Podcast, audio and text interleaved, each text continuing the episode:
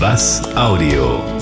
Der Autotipp von Michael Weiland. Irgendwie habe ich bei dem Namen Outlander direkt an Outback gedacht, an das Outback. So werden australische Regionen bezeichnet, die fernab der Zivilisation liegen.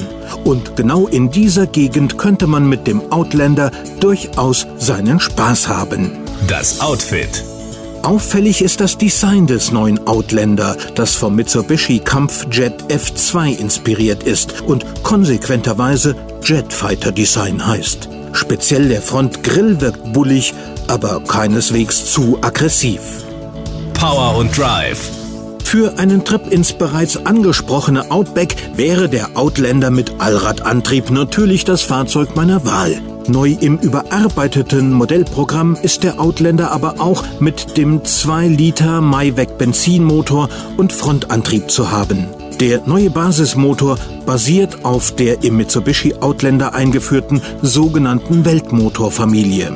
Er leistet 147 PS, sein maximales Drehmoment von 199 Newtonmetern liegt bei 4200 Umdrehungen an. Als erstem Vertreter in seinem Marktsegment steht dem Mitsubishi Outlander 2.0 Mayweg 2WD ein optionales 6-Gang CVT Automatikgetriebe mit adaptiver Mitsubishi Invex 3 Technologie, Sport Mode und manuellen Lenkradwippen zur Verfügung. Der Sprint zur Tempo 100 Marke dauert mit dem 5-Gang-Schaltgetriebe 10,8 Sekunden, die Automatik benötigt mit 12,2 Sekunden etwas mehr.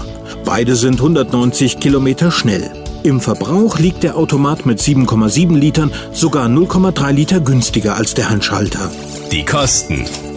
In der neuen Einstiegsvariante 2,0 Mayweg mit Frontantrieb ist der Mitsubishi Outlander schon recht günstig positioniert. Er ist bereits ab 21.990 Euro erhältlich. Das Gesamtbild.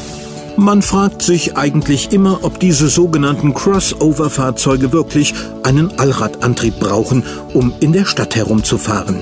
Die Antwort ist ganz einfach. Sie lautet Nein. Zwei angetriebene Räder reichen da völlig aus. Nur fürs Outback sollten es doch besser vier sein. Aber mal ganz unter uns. Wie oft fahren Sie ins Outback? Ich war da noch nie. Das war ein Beitrag von Michael Weiland. Mehr zu diesem und anderen Themen gibt's auf was-audio.de.